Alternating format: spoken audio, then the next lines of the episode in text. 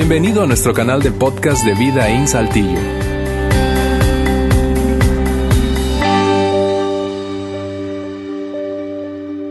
La serie se llama Voces porque eh, empezamos a repasar algo que seguramente es obvio para ti.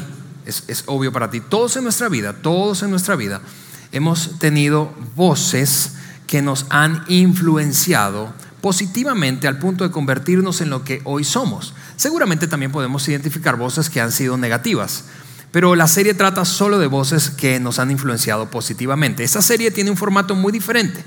Va a ser conversacional, en ese sentido el formato no solamente de el segmento de lo que normalmente es el mensaje o la predicación, no va a ser un speech unidireccional como normalmente ocurre aquí en vida y si has estado asistiendo por un rato, sabes de lo que hablo. Va a ser más conversacional. En un rato más voy a tener otra silla de aquel lado y me voy a tomar un café con este hombre que quiero que conozcas. Algunos de ustedes ya lo conocen. Él asiste a nuestra iglesia. Eh, pero en principio quiero anticiparte que el formato entonces será muy diferente. Lo que será igual es que queremos entregarte contenido relevante, contenido bíblico, pero relevante a partir de la historia de un hombre, a partir de la historia de una mujer, vamos a tener una mujer la próxima semana aquí, eh, vamos a tener diversidad de voces, pero contenido bíblico relevante que puedas poner en práctica y que finalmente eh, te inspire. ¿De qué trata la serie? La serie trata, te repito, de, número uno, identificar, repasar en tu vida, en tu propia vida, ¿Cuáles han sido esas voces que te han influenciado positivamente a lo largo de toda tu experiencia de vida al punto de llegar a convertirte en quien eres?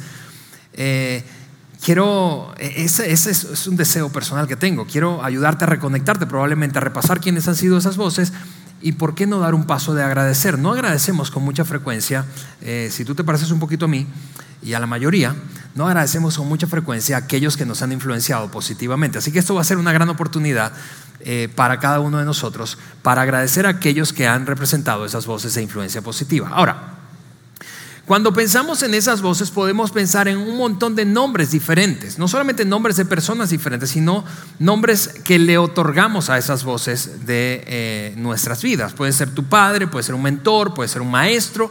Algunos eh, podemos recordar con muchísima claridad experiencias que nos marcaron en nuestra infancia o eh, adolescencia temprana o en nuestra adultez o juventud y que un maestro, un coach deportivo, eh, eh, te repito, un mentor, un facilitador, un tutor, un tío, un abuelo, un papá, una mamá, un hermano mayor, se llegó a convertir en esa voz. Pero el rol básicamente eh, seguía siendo el mismo. Hablando del contexto de la serie, el rol seguía siendo el mismo. ¿Qué, ¿Cuál era el rol? Básicamente acompañarte, estar allí oportunamente para darte una palabra de, aliento, de ánimo, gente que creyó más en ti de lo que tú mismo creías en algunos momentos de tu vida. Eso creo que es una experiencia común para la mayoría de nosotros. Gente que nos confrontó oportunamente, gente que fue ese llamado de atención, tú sabes, ese botón de alerta, vas en la dirección equivocada y eso te va a, a costar. Quizá en su momento fue incómodo, pero a la vuelta de un tiempo te das cuenta que mirando hacia atrás fue una voz clave en tu vida y que gracias a él, ella, a ellos, te mantuviste en el camino correcto, retomaste el camino correcto, ¿sí? O dejaste de caminar por un camino incorrecto. Tomaste decisiones a partir de eso y esa es la cosa, esa es la cosa con esas voces. La cosa es que la influencia de esas voces permanece, su influencia permanece en tu vida nos demos cuenta o no muchas veces. Por eso es que en ocasiones podemos llegar a, decir, quizá lo decimos con palabras o no, pero pensamos más o menos algo como esto respecto a esas voces. Piensa, por ejemplo, en la influencia que tuvieron tus padres sobre ti, en la que tuvieron mis padres, en este caso mi mamá, sobre mí. Y en ocasiones puedes llegar a sorprenderte considerando esto. Parece que escucháramos la voz de nuestros padres cuando nos decimos a nosotros mismos ciertas cosas, ¿no es cierto? Es una frase de hecho que usamos muchísimo en, un equipo de consejeros que tenemos aquí en, en Vidaín que se llama la red de cuidado. Animamos a la gente a, repasar. ¿Cuándo es que te sorprendes diciéndote a ti mismo, parece que, que estoy repitiendo el mismo patrón, parece que estoy escuchando la voz de mi padre, aun cuando incluso pueda que ya no viva, de mi madre cuando me repito esto a mí mismo. Esta será una serie inspiradora, escúchame, esta será una serie con un tono positivo constantemente. Eso no quiere decir que no haya situaciones difíciles en nuestra vida o en la vida de los invitados que tú vas a ver aquí. Claro que sí las ha habido, pero nuestra meta es inspirarte, es inspirarte. No solamente es, es conectarte con esas voces repasando lo que hicieron o han hecho por ti o siguen haciendo por ti, su influencia positiva en tu vida, agradecerles, pero inspirarte, inspirarte a, a a, continuar caminando creyendo que es posible. La meta, escúchame, la meta de esta serie comienza con una pregunta.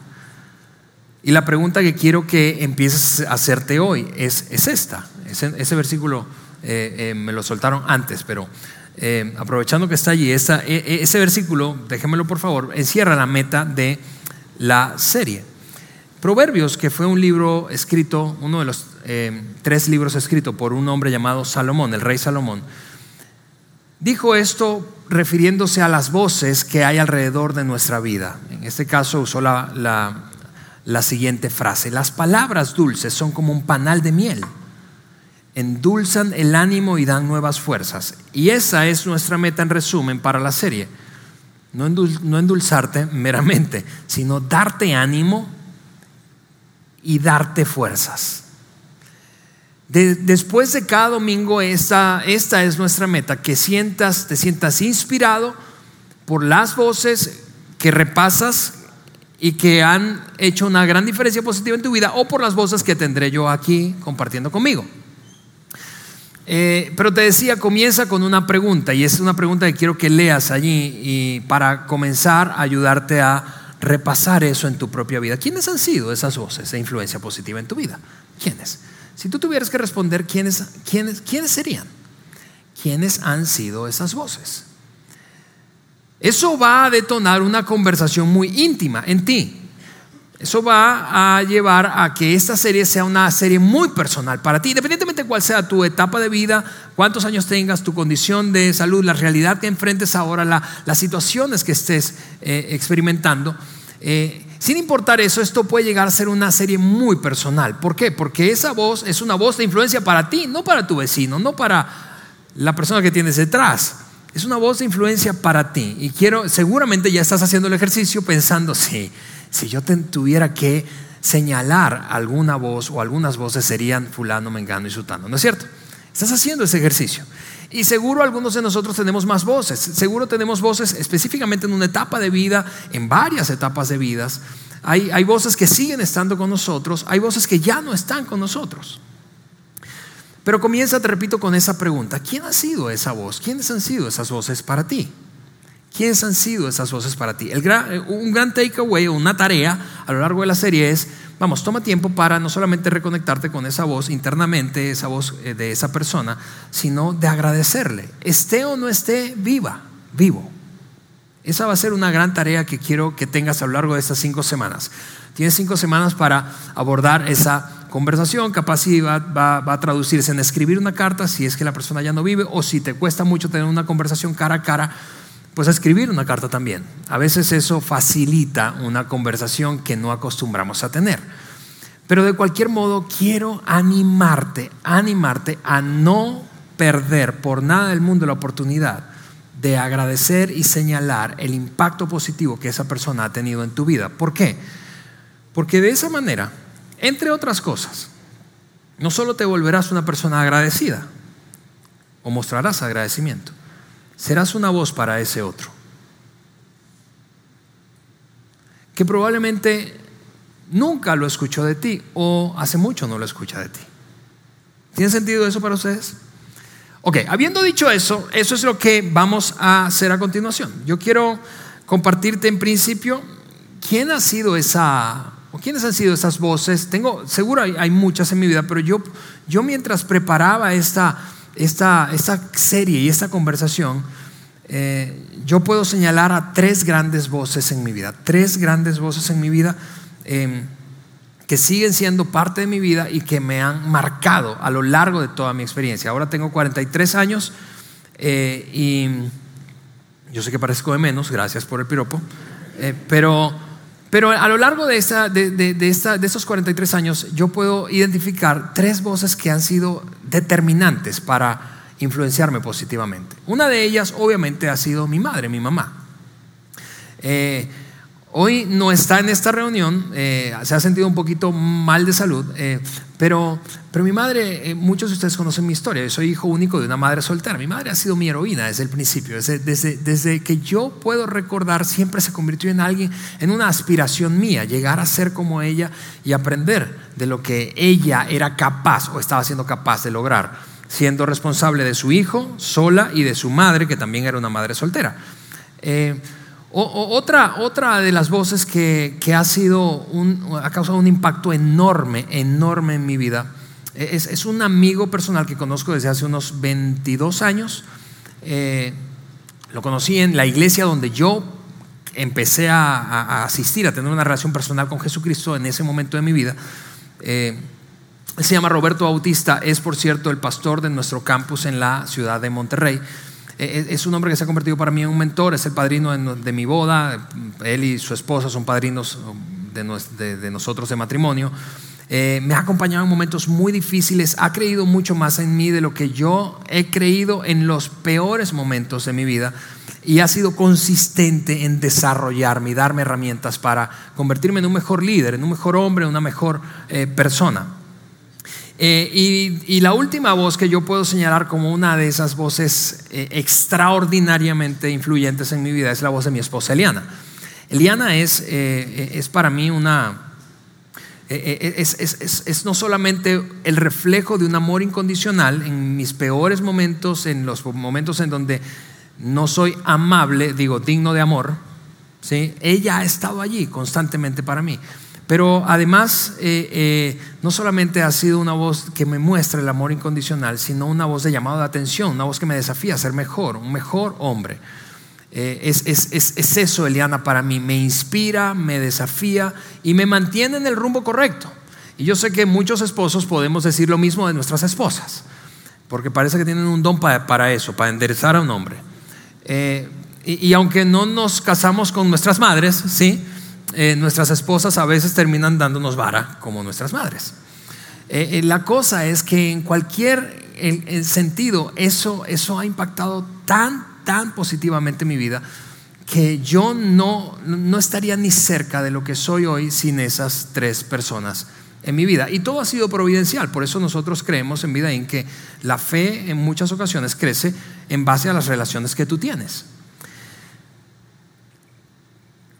Esa ha sido un poquito, un poquito de mi propia experiencia personal. Seguro ahí vuelvo a decirte, estás repasando quién han sido, quién ha sido, quiénes han sido esas voces en mi vida.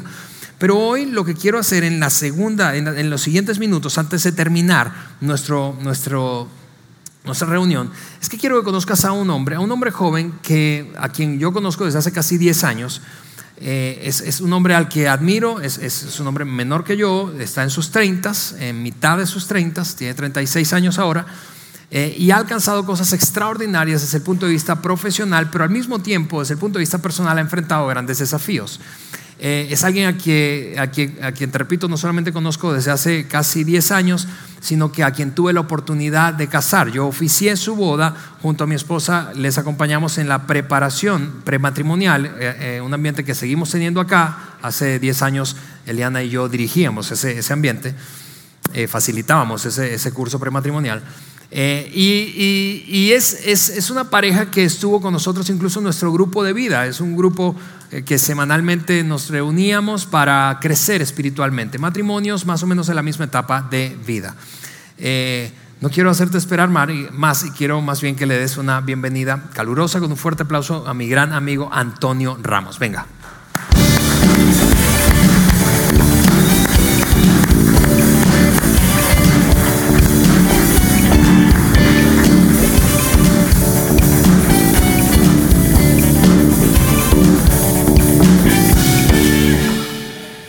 Toño, bienvenido, Toño. Gracias, gracias, Ale.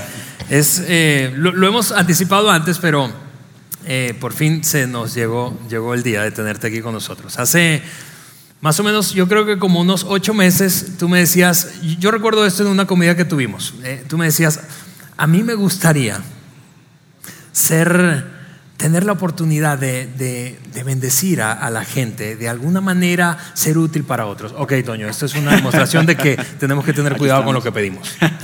Perfecto, muy bien. Bienvenido, amigo. Un gustazo, un gustazo. Gracias, un placer, un honor estar aquí, poder compartir. Muchas gracias. Sí, Toño, les decía, es, es, es parte de nuestra iglesia. Eh, estuvo viviendo un par de años fuera de, de la ciudad, pero Toño... Eh, eh, ha tenido una, una, gran carrera profesional eh, digna, digna eh, de, de, no solamente celebrar, sino de aprender.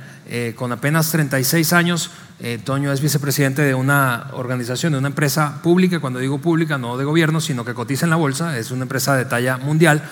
y Toño es, es, una persona que es, él lo va a decir, ya yo entiendo de dónde vino porque hemos conversado de eso, pero es una persona extraordinariamente humilde, no lo va a decir él, ¿verdad? Este, no tendría sentido, pero, pero yo que lo conozco desde hace tanto tiempo, em, veo eso, veo que el trato es llano eh, a pesar de eh, los logros que has tenido. Toño, háblanos un poquito de ti, yo quisiera que eh, no, sé que no todos te conocen. Yo quisiera que eh, la gente te conociera brevemente un poco de dónde eres, dónde naciste, creciste aquí, allá, te mudaste a qué lados, dónde estudiaste, en fin. Sí, seguro, con todo gusto, mira, muchas gracias. Eh. sí, mira, yo soy, soy, coahuilense de nacimiento, ahora sí que chiapaneco de corazón, tú sabes, este, ahora sí que por el trabajo de papá, por su profesión, su parte de profesional. Eh, yo nací en Parras de la Fuente, Coahuila, pero a los tres meses, cuatro meses de edad quizá, vámonos para Chiapas, a Tapachula, por lo mismo por su trabajo. Allá prácticamente desarrollé pues toda mi, mi, carrera, eh, bueno, lo que fue la, el kinder, primaria, secundaria, preparatoria, hasta los 16 años de edad que yo tuve que emigrar eh, fuera de casa para estudiar lo que es este, mi carrera profesional, ¿verdad? Y en, ese, en esos, vamos a decirle, en esa primera etapa de mi vida, que yo le llamo esos primeros 16 años de, de mi vida antes de partir, llegó el momento de ir, a, en este caso, a Saltillo a estudiar. Y yo partí de casa, ¿verdad? Ahora sí que con dos maletas le llamo yo, ¿verdad? Una maleta, ¿verdad? En la cual pues definitivamente llevaba mi ropa, zapatos, etcétera. Hasta el perro quería meter ahí para traérmelo a Saltillo, ¿verdad? Pero bueno, no era posible. Y la otra maleta yo le llamo este, que me la traje con lo que son los aprendizajes, principios, valores que en esos 16 años este, mis primeros líderes, que fueron mis papás, me formaron, me integraron y me, me dieron carácter para, para, poder salir de casa. Esos dos principales valores que ellos me dieron fueron uno, la responsabilidad y segundo, la, humildad. Papá siendo ingeniero agrónomo, tú sabes, este, en la agronomía el campo de trabajo es meramente, valga la redundancia, es el campo, ¿verdad? Eh, entonces, eh, eh, realmente el, trabajo ahí no empieza como en cualquier oficina, en cualquier planta a las 8, 9 de la mañana, 11 del día, en gobierno, lo que sea. Ahí las cosas empiezan y empiezan desde muy temprano, antes de que salga el sol, a las 4 de la mañana, 5 de la mañana. Y yo muy de chico, yo no, yo no quizá no tenía el criterio para valorar o quizá poder ver con unos ojos diferentes lo que papá hacía en esos momentos, sino es hasta la edad de los 9, 10 años tal vez que yo empecé a ver con unos ojos diferentes, oye, levantarse a las 3 y media de la mañana, y no nada más él, sino mamá también, porque mamá se levantaba a hacer el café, el desayuno y que se fuera, el señor se fuera bien nutrido y todo y fuerte para trabajar, ¿verdad? Entonces él realmente se iba todos los días 4 y media de la mañana y yo decía, bueno, oye, el esfuerzo que él está poniendo, esa responsabilidad de estar ahí siempre puntual con sus clientes, con su gente, es digno de admirarse. Y yo, que simple y sencillamente tengo todas las comunidades de la vida. Tengo pues, un techo, en la escuela todo, no, trabajo bajo el sol, este, tengo comida calientita, todo muy bien. Realmente, ¿yo por qué no puedo estar esforzándome al nivel que él lo está haciendo? ¿Por qué digo esto? Porque mi, mi, mi, mi etapa académica en ese momento no eran de las mejores calificaciones. Realmente iba mal, reprobaba, no le echaba ganas. Y hasta ese punto yo empecé ya a empezar a ser más responsable en base a esas voces y principalmente ejemplos que tenía de papá. Sí, y, y, eso me lleva a repasar, Toño, que cuando hablamos de voces, no, no, no siempre aquellos que han influenciado positivamente nuestra vida tomaron tiempo para hablar demasiado. Es decir, las enseñanzas que se nos quedaron pegadas y por eso decimos muchísimas veces que aprendemos más por imitación, Correcto. por lo que vemos que por lo que escuchamos. Es decir, y seguramente eso ha sido tu caso. Es decir, hay gente en tu vida que no ha hablado mucho, pero que te ha impactado. Y, te escucho a ti eh, describir la relación con tu papá y el modelo que ha sido para ti. Y, puedo confirmar eso, que a pesar de que no necesariamente tomó demasiado tiempo para, vamos a sentarnos y te voy a dar una lección, eh, te impactó como con, su modelo de vida. ¿Y, sabes cuáles fueron sus lecciones? Realmente no fue en una mesa de frente a frente, sus lecciones que tenía con él, porque te digo, ya a partir de los 13, 14 años de edad, yo me empecé a interesar, a involucrarme en su vida laboral, lo acompañaba al campo, me levantaba igual 3, 4 de la mañana, porque si quería ir con él, yo me tenía que levantar exactamente a la misma hora que él. Yo recuerdo claramente, él siempre me dijo, tú cuando quieras lograr algo, sea una tarea, sea un objetivo, lo que sea, tú nunca tienes que olvidar que ante cualquier reto tú tienes siempre que persistir, tienes que insistir. Muchas veces vas a tener que resistir también que las cosas no sucedan, pero lo que nunca te puedes permitir en la vida es desistir sobre cualquier objetivo que tú quieras alcanzar. Entonces, esa parte de la, de la responsabilidad que él me dio ahí fue es lo que yo me traigo de, básicamente. de. Bueno, me decías hace, hace un rato que tu papá eh, tiene 45 años trabajando en la misma organización. 45 años, exactamente. Eh, Sí, se parece mucho a los millennials de hoy, que duran en promedio dos años y medio en Dos una años chamba. y medio. No tengo nada en contra de los millennials, los amo. No, Eh, pero digo, es, Es un es- un, es un ejemplo de lo que acabas de, de señalar, de la persistencia. Correcto, correcto. Y el segundo, el segundo factor o el segundo eh, principio que me traje a casa fue la humildad, precisamente en, ese, en esa interacción, en ese, ese placer que tuve de trabajar con mi papá. Él me, me tocó ver cómo interactuaba con campesinos, con, este, con productores, este, con terratenientes, ahora sí que gente que eran productores a niveles nacionales de caña, de banano, gente muy importante. Y su trato hacia la gente, tanto de distintos niveles, siempre era uno ecuánime, era el mismo para todos tanto como se dirigía con respeto aquí, se dirigía respeto allá, siempre era el mismo. Y la verdad, esa humildad que le caracterizaba en el trato a los demás, yo lo, rescaté mucho, mucho de él. Entonces, esas dos partes, y él me lo dijo justamente cuando yo partí de- en el aeropuerto de Tapachula, me dijo, hijo, con todo esto, lo mucho buen padre que he sido contigo, mi objetivo es que tú partas de aquí, de esta ciudad, con un corazón noble, pero sobre todo resiliente. ¿Por qué? Porque te vas a enfrentar a muchas situaciones que te van a intentar a veces tirar o te van a querer tener en la luna, pero tú debes de tener la resiliencia con, con todo lo que te hemos enseñado y no enseñado también a saber ser resiliente también. Ok, tú, tú me contabas en esas eh, eh, veces que, que- que hemos conversado, eh, en una cena recuerdo que me contaste que eh, tu papá tenía un plan de que, eh, como, como todos los padres tienen planes con sus hijos, ¿verdad? Tu papá tenía un plan que de- respecto particularmente a tu desarrollo profesional, académicamente hablando, es decir, quería que estudiaras en un lugar y él había hecho un esfuerzo financieramente, se había preparado, ahorrado para que estudiaras dónde? En el Tecnológico de Monterrey. En el TEC de Monterrey, Sí. pero no estudiaste en el TEC de Monterrey. No estudié en el Tecnológico, estudié en el Tecnológico Regional de Saltillo, orgullosamente. Eso. ¿sale? Ahora, Aquí hay, aquí hay gente del Tex Saltillo. Sí, la verdad es que fue, mira, fue, fue muy interesante. La verdad es que platicándolo precisamente con mi esposa ayer o antier, porque decía, bueno, yo no tengo una respuesta del por qué, porque bueno, dando un poquito de contexto a eso, mi papá, pues él siempre me dijo, yo voy, a- ahorrar, ¿para qué? Para que tú estudies en el TEC de Monterrey. Digo, y es una excelente escuela. Yo empecé un diplomado hace apenas un año en el TEC de Monterrey, excelente escuela, excelentes egresados. No, nada en contra de la escuela, era meramente una cuestión personal mía en ese tiempo, donde decía, yo no quiero estudiar ahí, ¿por qué? No lo sé, no sabía por qué, pero yo no quería. Llámale complejo, llámale inseguridades, llámale miedo, llámale lo que tú quieras, pero yo no quería.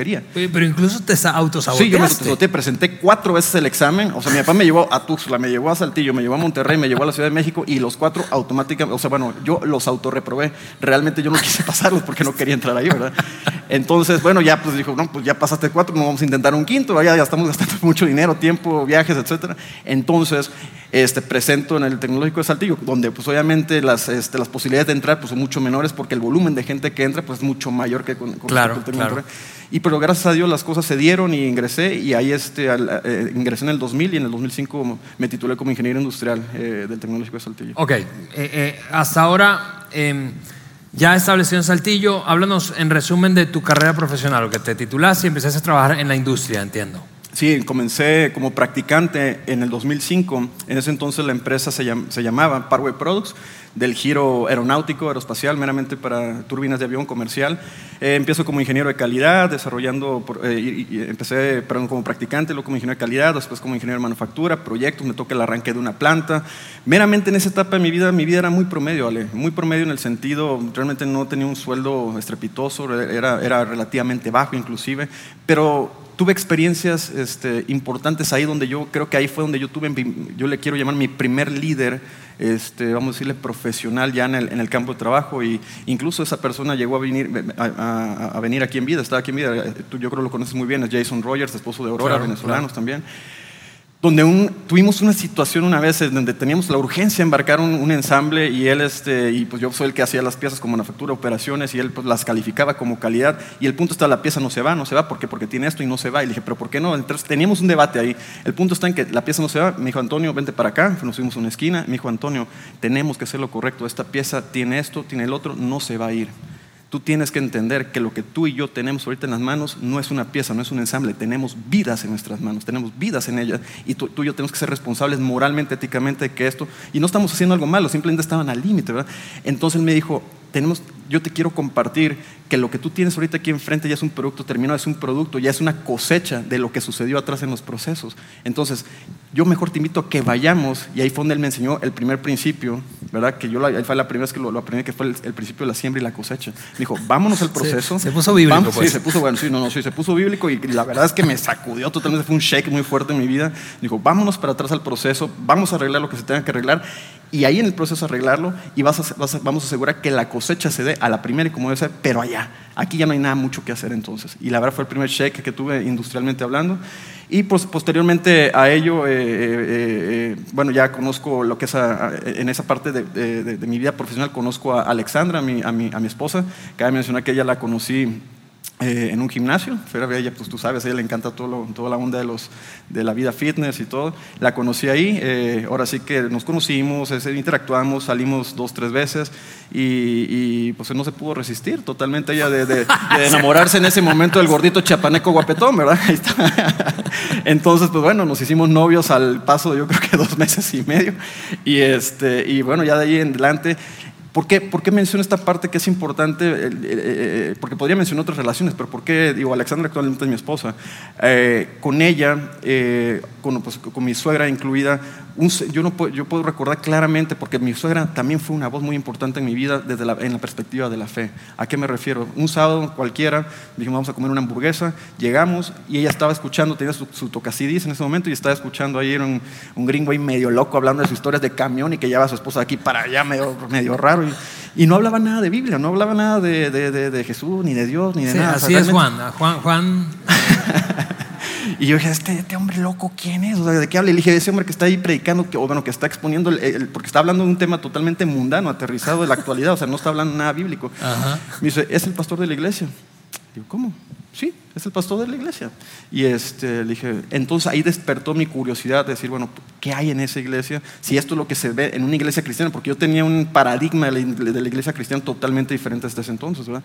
Entonces me, me genera la curiosidad, me invitan, vengo y mi primera incursión, mi primera visita aquí a vida este, fue en el 2009, 2008, 2009 aproximadamente, e inolvidable totalmente, Alejandro.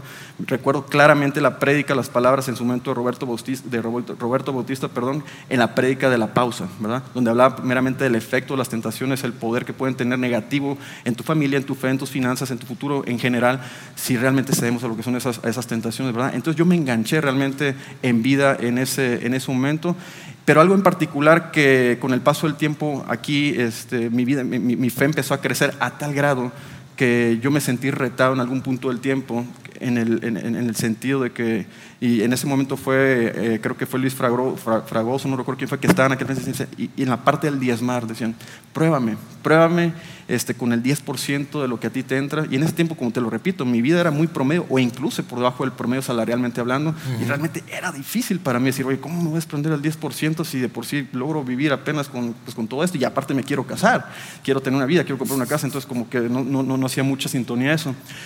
Entonces yo dije, por mera convicción personal, totalmente convencido de corazón y de fe, yo empecé a diezmar, empecé a hacerlo y créeme lo que lo empecé a hacer sin ninguna expectativa inmediata.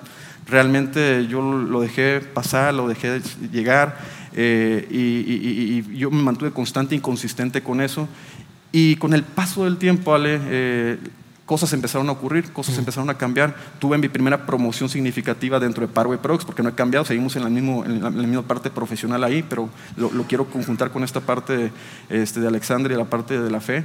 Eh, obtengo mi primera promoción ahí, este, me, hacen gerente de manufactura en esa primera instancia, entonces pues, bueno, pues creo que los primeros frutos pues, ya se están dando, esto no, era mentira, ¿verdad? Está sucediendo. Entonces me hago, me hago gerente de manufactura, eh, al mismo tiempo este, surge, ¿qué crees? Surge una, una, una, maravilla en la vida de Alexandra, ¿verdad? Que este, que le pega al gordo, se saca la lotería y nos casamos, ¿verdad? nos casamos en ese, en ese entonces, se casó conmigo. Y en, y en, ese entonces nos casamos un 22 de octubre del 2011. ¿Y qué sucede? En enero del 2012 sucede que ella, eh, bueno, perdón, nosotros, a mí me, surge una oportunidad de moverme de, empresa, de, en este, de este momento como gerente de manufactura en Paraguay, a una posición diferente, de, de diferente nivel hacia abajo, que en ese caso era una coordinación, donde el sueldo era inclu- incluso muy parecido, incluso muy por encima, pero, muy poco por encima, casi nada, era muy, era muy similar. Entonces, pues obviamente yo le platicaba eso a mi esposa, estamos recién casados y le dije, oye, esta oportunidad. De entrada ya mi vida tenía un cambio, que estaba casado. Dos, le iba a agregar otro cambio, que era cambio laboral y con un sueldo prácticamente igual. Entonces este, ella me decía, no, pues ¿para qué te cambias? Este, si estás bien ahí donde estás. Inclusive cuando yo, me, cuando yo avisé que ya iba a renunciar, me dijo, no, pues quédate, te, te ofrecemos el doble, te ofrecemos todas estas perlas de la Virgen para que te quedes. ¿Qué es lo que sucede? Yo le comento esto, dale, mira, me ofrecen el doble. Ella me dice, ¿sabes qué? Mira, acepta, no seas burro, tienes todo acá así. o sea, con esto se nos van a resolver todos los problemas, las tarjetas, Exacto. las deudas. Dios está bla, hablando, bla, bla. pues, a través de tu entonces, esposa. Exactamente, entonces ya eh, me, está, me estaba hablando otra vez de ella. Y entonces, ¿qué es lo que sucede? Pues yo la escuchaba, la escuchaba, la escuchaba, pero algo dentro de mí, Alejandro me decía, yo tengo que emigrar, yo tengo que salir de ahí, amén, de las, de las, de las fortunas, de los brillos que existían en ese momento en mi vida. Y así fue. Ahora sí que contra voluntad de ella, contra voluntad de, de- de- muchas cosas, dije, vámonos en fe sobre esta, sobre esta aventura. Y allá voy, sobre esa aventura me fui. Y la verdad, Alejandro, es que no me arrepiento en lo absoluto, en lo absoluto de esa decisión que tomé, porque aquí entran este, otros líderes profesionales, ¿verdad? Que tuve como jefes, ¿verdad?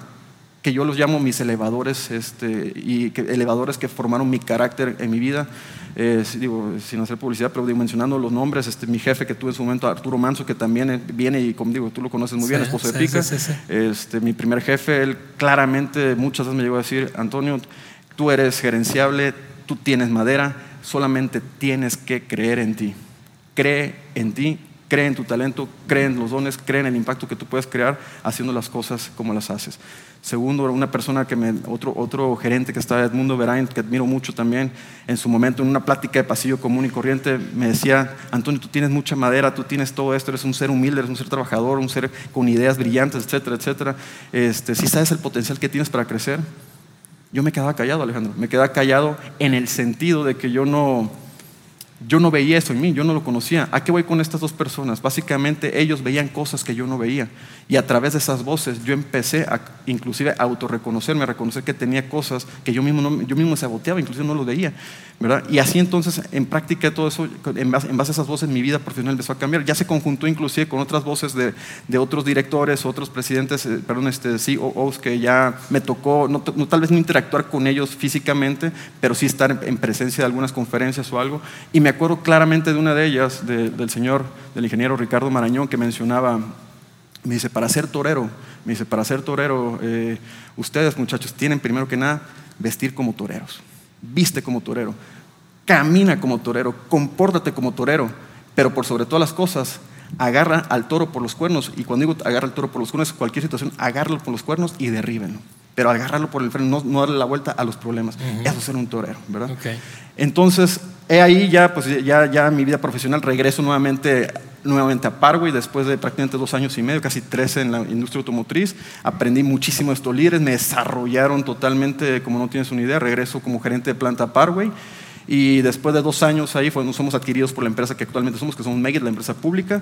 Y de ahí tengo la oportunidad pues, de moverme como director de operaciones a, a- a Querétaro, a la empresa Bombardier. Como sabemos, es la tercera, cuarta ensambladora de aviones pues, eh, comerciales y privados eh, más grande de- a nivel mundial. ¿verdad? Y en Querétaro pues, estuvimos cerca de, de, eh, poco más de dos años y la dirección de operaciones que estuve ahí pues era básicamente dos unidades de negocios, de reestructuras, de compuestos.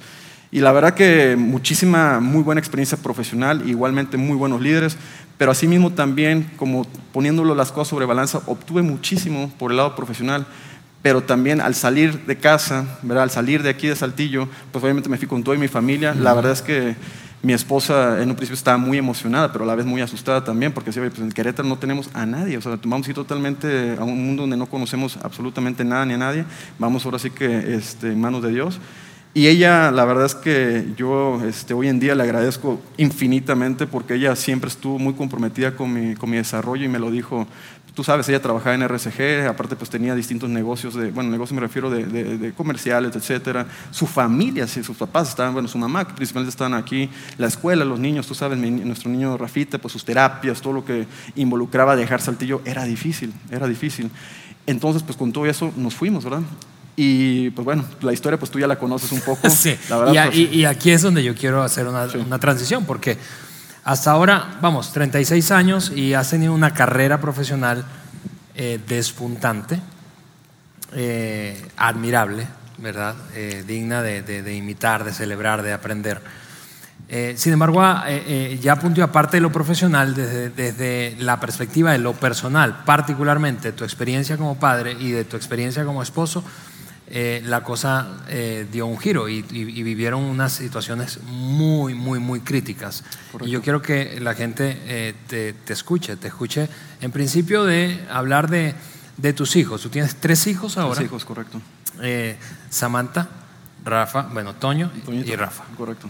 Eh, de, de ellos, eh, particularmente quiero que, que, nos hables de Rafita y del momento, bueno, de Rafa y Toño. De Rafita y Toño, sí. Sí, mira, la verdad es que en ese, en ese punto de nuestra vida, digo, este, nuestros niños, empezando, vamos a empezar por orden cronológico, eh, de Toñito, nace eh, con una, vamos a con una situación no médica, vamos a decirle, es más estética, ¿verdad? Que es una plagiocefalia. Básicamente, ¿qué es una plagiocefalia? Es una deformación craneal, básicamente puramente estética. Obviamente, cuando el doctor nos lo dice, viene plagiocefalia, suena muy rimbombante, muy, pues, eh, nos asustaba esa palabra. Claro. Pero dice, no, es meramente estético, no es algo que afecte el, desarrollo psicomotriz.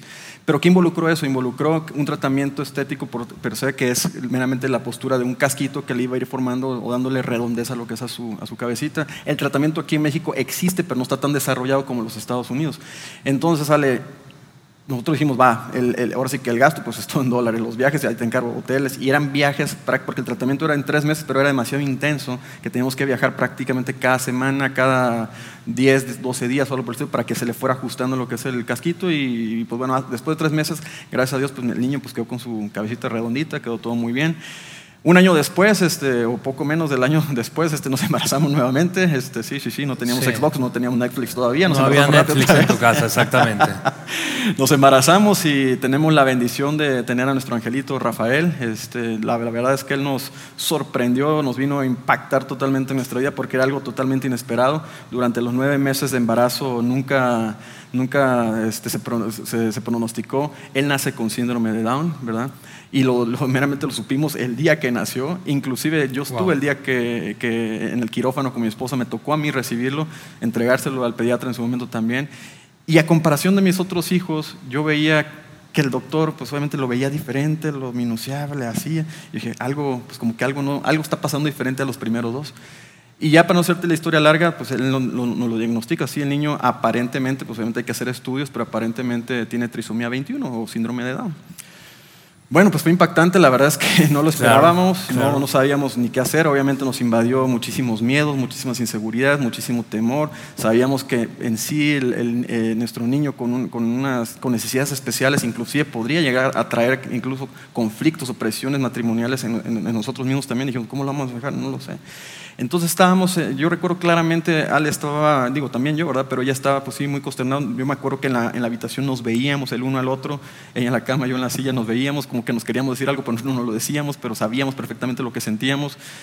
Y al final, un día antes de que lo dieran de alta a, Rafita del hospital, yo le dije a Ale, mira, porque yo me empecé a empapar del tema del, del síndrome de Down y dije, bueno, si el síndrome de Down meramente es un cromosoma más en una persona, normalmente tú y yo tenemos 46 cromosomas, 23 de papá, 23 de mamá, y Rafita en específico tiene uno más. ¿verdad? Yo te invito, amor, que veamos que este cromosoma extra que, ella tiene, que él tiene es el cromosoma de Dios. Es el de cromosoma de Dios que está en su vida, que está en su presencia y que lo convierte en un ángel en nuestra vida y somos bendecidos. Sí, va a ser un reto, pero tenemos que confiar en que somos bendecidos con esto y vamos a darle significado a su vida de alguna manera, cueste lo que cueste, ¿verdad? Sí. Entonces.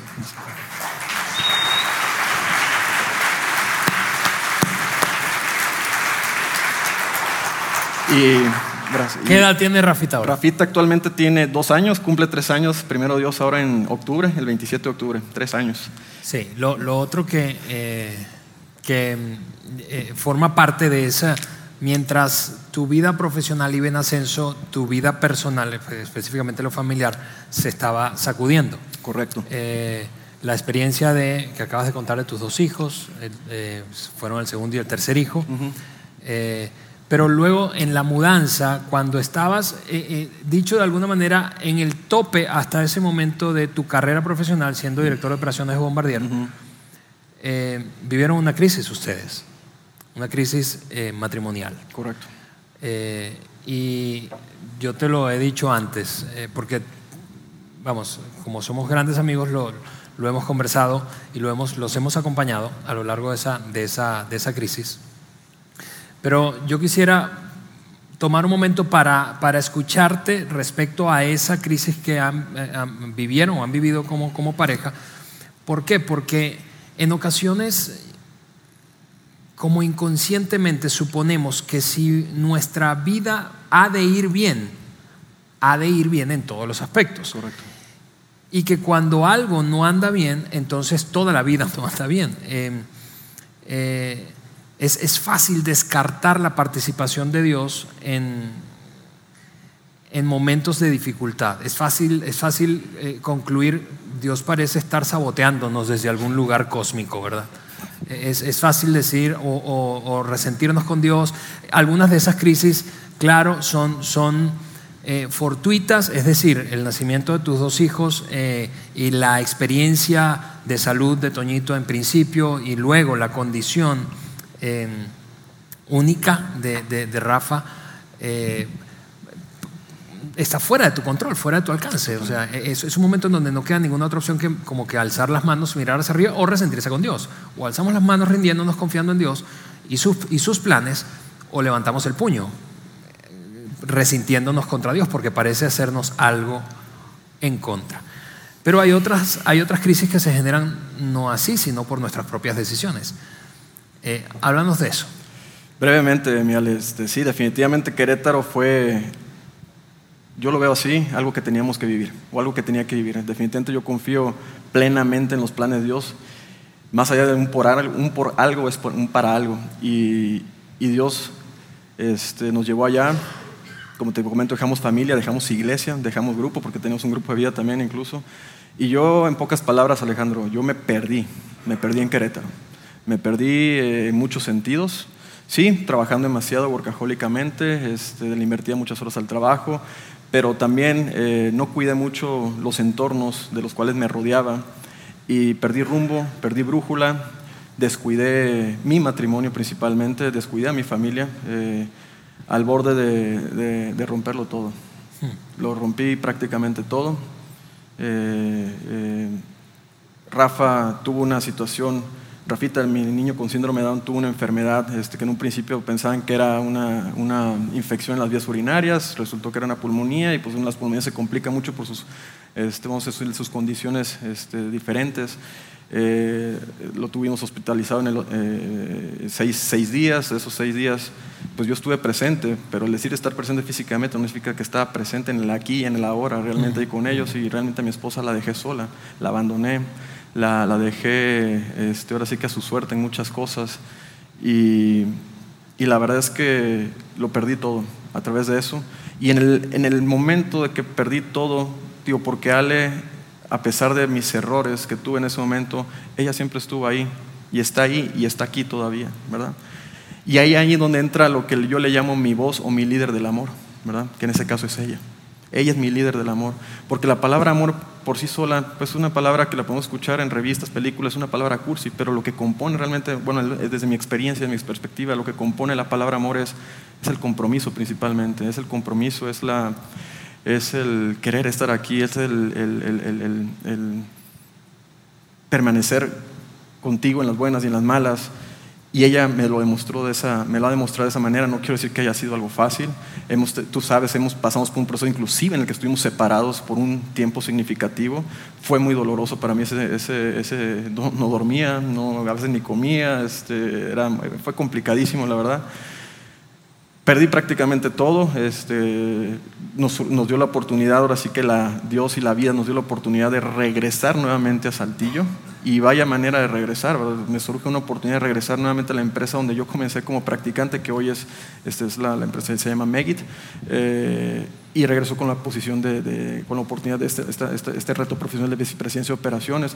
Pero nos, nos, venimos y nos trajimos pues todos esos problemas también, pero los problemas no acabaron con regresarnos para acá, realmente las secuelas estaban ahí. Y yo estuve a punto de tirar la toalla, la toalla muchas veces y tú fuiste una voz para mí en este camino donde muchas me dijiste, Antonio, yo quiero ser esa voz que esté contigo en el camino. No es el momento de tirar la toalla todavía. Tienes que tener fe en que Dios está trabajando, está obrando, en que todo esto se restaure poco a poco. Y desde entonces sale en fe, pero con mucho trabajo, porque esto demanda mucho trabajo, mucho compromiso realmente de estar con ella, de, admirarla, de escucharla, de hablarle, de, estar presente, cosa que no hacía durante mis Voy para ocho años de casado, te lo digo, siete años prácticamente la dejé relativamente sola, por lo que tú quieras, pero siete años estuvo sola.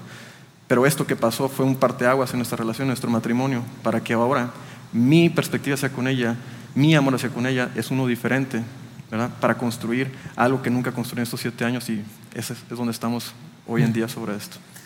Bien, viejo, gracias por, por, por la transparencia.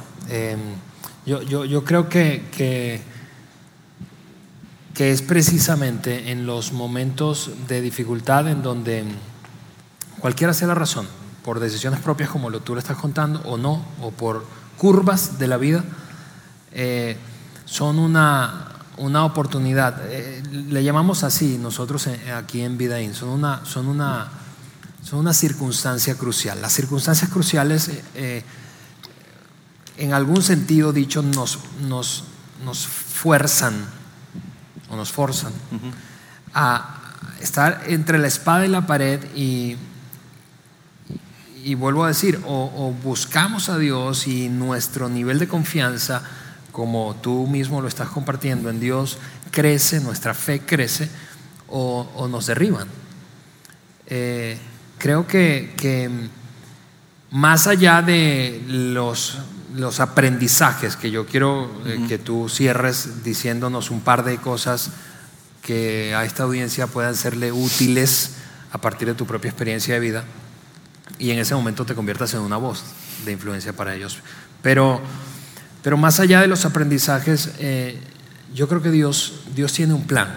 Eh, en general con la humanidad, pero en particular contigo, en particular conmigo, en particular contigo, con cada uno de nosotros. Es fácil perder de vista ese plan, especialmente, repito, en momentos de dificultad. Es muy fácil olvidarse de eso. Mientras tú hablas, eh, yo, yo traigo a mi mente algunos, algunas promesas bíblicas. Por ejemplo, el, el profeta Jeremías dijo en alguna ocasión, hablando a toda una nación de parte de Dios, yo sé los pensamientos que tengo acerca de ustedes, pensamientos de bien y no de mal, para darles un futuro y una esperanza. Es, es, es, es, una promesa que es bueno escucharla cuando uno anda, es, fácil abrazarla cuando todo va bien, eh, pero es necesario escucharla cuando las cosas no van bien. Eh, eh, ha sido necesario escucharlo, lo hemos hablado tú y yo en, en, meses anteriores, mientras van dando pasos para retomar el rumbo, como usando la, la, la palabra que tú, tú decías después de que te extraviaste. ¿Quién no se ha extraviado? Eh, eh, Isaías escribió en el capítulo 35 de su libro, yo en estos días cenando juntos yo te lo leía. Total. Eh, escribió que Dios tiene el compromiso de crear un camino para nosotros, quienes hemos depositado nuestra confianza en Él, un camino que, que sea tan obvio de transitar que hasta la persona más torpe no se pueda extraviar. Es fácil extraviarse, pero Dios se ha comprometido contigo. Yo quiero que sepas esto. Dios se ha comprometido contigo a crear un futuro extraordinario y construir un camino en el que no te extravíes, en el que yo no me extravíe. Ahora, tú decías una clave, y yo sé que, es una de las ideas que, tienes precisamente para cerrar. Eh, una clave para no extraviarnos. Y con eso yo quiero que vayamos cerrando. Si tú tuvieras la oportunidad de decirnos, ok, si es verdad que Dios tiene un plan con todos nosotros, muy particular, específico, para darnos un futuro y una esperanza, un futuro mejor, una esperanza de un futuro mejor, ¿qué cosas nos dirías que tenemos que tener en cuenta para no extraviarnos de ese plan? Desde mi, ahora sí que desde mis experiencias, este, eh, tanto por el lado bueno como por el lado este, eh, malo, yo, yo podría este, rescatar, compartir, que seamos muy cuidadosos en los ambientes que nos rodeamos, que seamos cuidadosos de las personas que nos rodeamos, porque es bien sabido que nosotros llegamos a ser el producto promedio de las cinco seis relaciones, ambientes, entornos en los cuales nosotros nos desempeñamos día a día.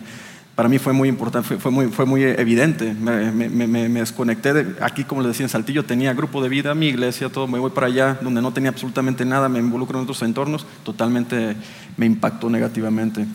Y como segundo eh, punto que, que, podría y me gustaría compartir es, y desde, también desde el lado muy personal, muchas veces aquí en, en, esta iglesia tuve la oportunidad de escuchar la frase, el amor que ella necesita, el respeto que él merece, ¿verdad?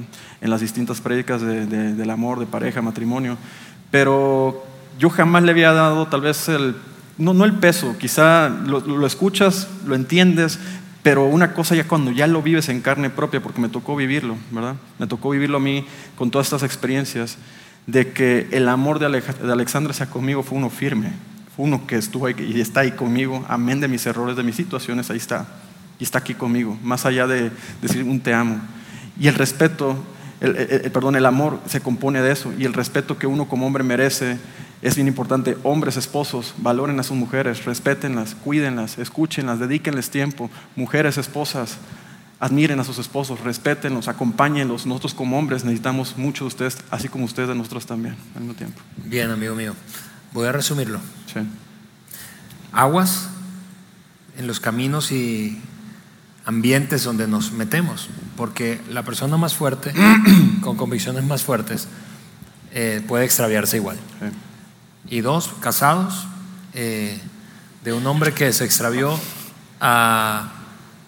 y que está constantemente trabajando para mantenerse en el camino correcto desde el punto de vista matrimonial, eh, amar a nuestras esposas y esposas respetar a sus maridos. Correcto. ¿Sí? Así es, eso es lo que hacemos.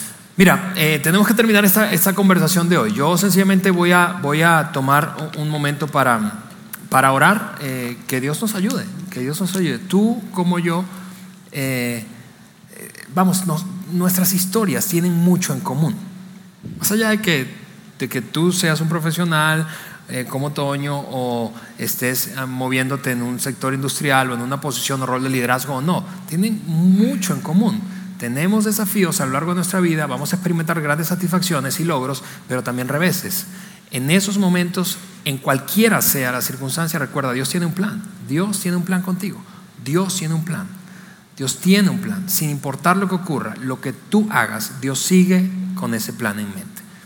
Eh, con eso yo quiero, yo quiero orar eh, y de esa manera eh, cerrar nuestra reunión y te voy a anticipar qué va a pasar la próxima semana. Señor, quiero darte muchísimas gracias. Gracias, Señor, por la oportunidad de tener esta conversación con Toño y gracias por a nosotros por la oportunidad de escucharle, Señor, de escuchar a un hombre hablar con transparencia, Señor, de, sus aciertos, de sus errores, de sus equivocaciones, de sus caídas, Dios, de su extravío y, de las curvas que la vida le ha planteado y en medio de todo eso las voces que lo han ayudado a mantenerse en el rumbo, en la dirección correcta o retomar la dirección correcta una vez que la había perdido, Señor. Eh, gracias por, por él, por su familia, Señor. Eh, yo le bendigo, bendigo su matrimonio, Señor. Y, te pido que nos ayudes a nosotros a, a, poder nuevamente conectarnos con aquellas voces que han sido de influencia positiva en nuestra vida, agradecerles, Dios, y mantenernos, tomando esto en cuenta que Toño acaba de compartir mantenernos rodeándonos de la gente correcta, en los ambientes correctos, Señor. Y para los casados, entender, aunque no hay matrimonios perfectos, es posible construir un matrimonio extraordinario, satisfactorio, amando a nuestras esposas y las esposas respetando a sus esposos. Te doy muchísimas gracias, Dios, en el nombre de Jesús. Amén. Toño, gracias, viejo, otra vez. Gracias a ti. Gracias a ti. Amigos, Eh, la próxima semana yo, yo, te anticipaba, vamos a tener una voz de una mujer aquí. Es una mujer que también, no solamente asiste a nuestra iglesia, sirve en nuestra iglesia y su historia es, es increíble. No quiero que te la pierdas por nada. Invita a alguien, mujeres, aunque esta serie es para todos, ¿verdad? Mujeres, no dejes de venir. Invita a alguien el próximo domingo. Aquí nos vemos once y media, una quince y tres de la tarde. Bye bye. Gracias por haber escuchado este podcast de Vida en Saltillo. Si deseas escuchar estos mensajes en vivo, te invitamos a que nos acompañes todos los domingos a nuestro auditorio. Para más información sobre nuestra ubicación y horarios, entra a vidainslt.org o síguenos en nuestras redes sociales como Facebook, Twitter e Instagram. Nos vemos la próxima semana.